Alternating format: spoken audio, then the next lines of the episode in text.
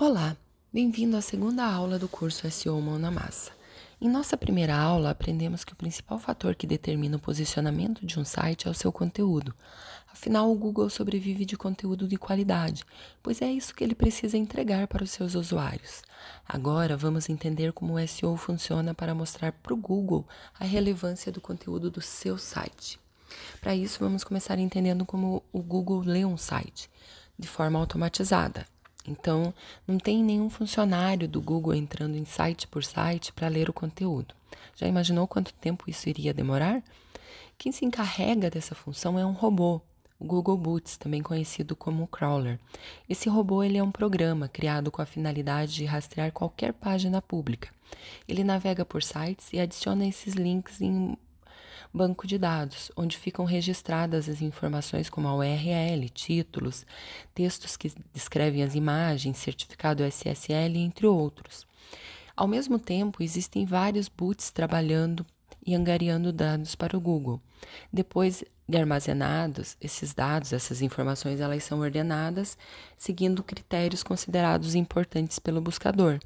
Depois indexadas e, enfim, disponibilizadas para o usuário é possível otimizar e facilitar essa comunicação entre o robô e o código de um site. E essa é uma das técnicas que você vai aprender aqui no curso. Vamos colocar a mão na massa? Se você quiser, essa é a hora de colocar a mão na massa e iniciar a otimização do seu site, para que na próxima vez que você receber a visita do Google Boots, a comunicação seja efetiva e favoreça a sua escalada rumo à primeira página. Se ainda não tem um site, sem problemas. Você pode fazer essa análise em qualquer outro site. Vamos lá? Acesse qualquer site pelo navegador do, Google Chrome. Aperte Ctrl U e irá abrir em uma nova página do navegador inúmeras linhas de códigos. Todo esse código é o HTML da página. O robô acessa esse conteúdo e lê de cima para baixo, categorizando as informações conforme elas estão escritas ali. E aqui vão as nossas primeiras dicas referentes ao código. Dica 1. Escreva sempre um código de forma organizada. Isso facilita a auditoria e atualizações futuras que você irá fazer, além de, claro, te ajudar o boot na leitura. Dica 2. Utilize a extensão Web Developer. Você poderá encontrá-la nas extensões do Google Chrome. Nesse programa, ao clicar em View Document Outline, você consegue ver a estrutura de tags do site que está sendo analisado. A primeira linha é composta pela própria URL e, na sequência, a hierarquia de tags H1, H2, H3 e assim por diante. Até H5 é sempre interessante usar, porque assim você informa ao robô a ordem de relevância do seu conteúdo. Complicado? Nem um pouco, pois se trata de uma hierarquia ordenada.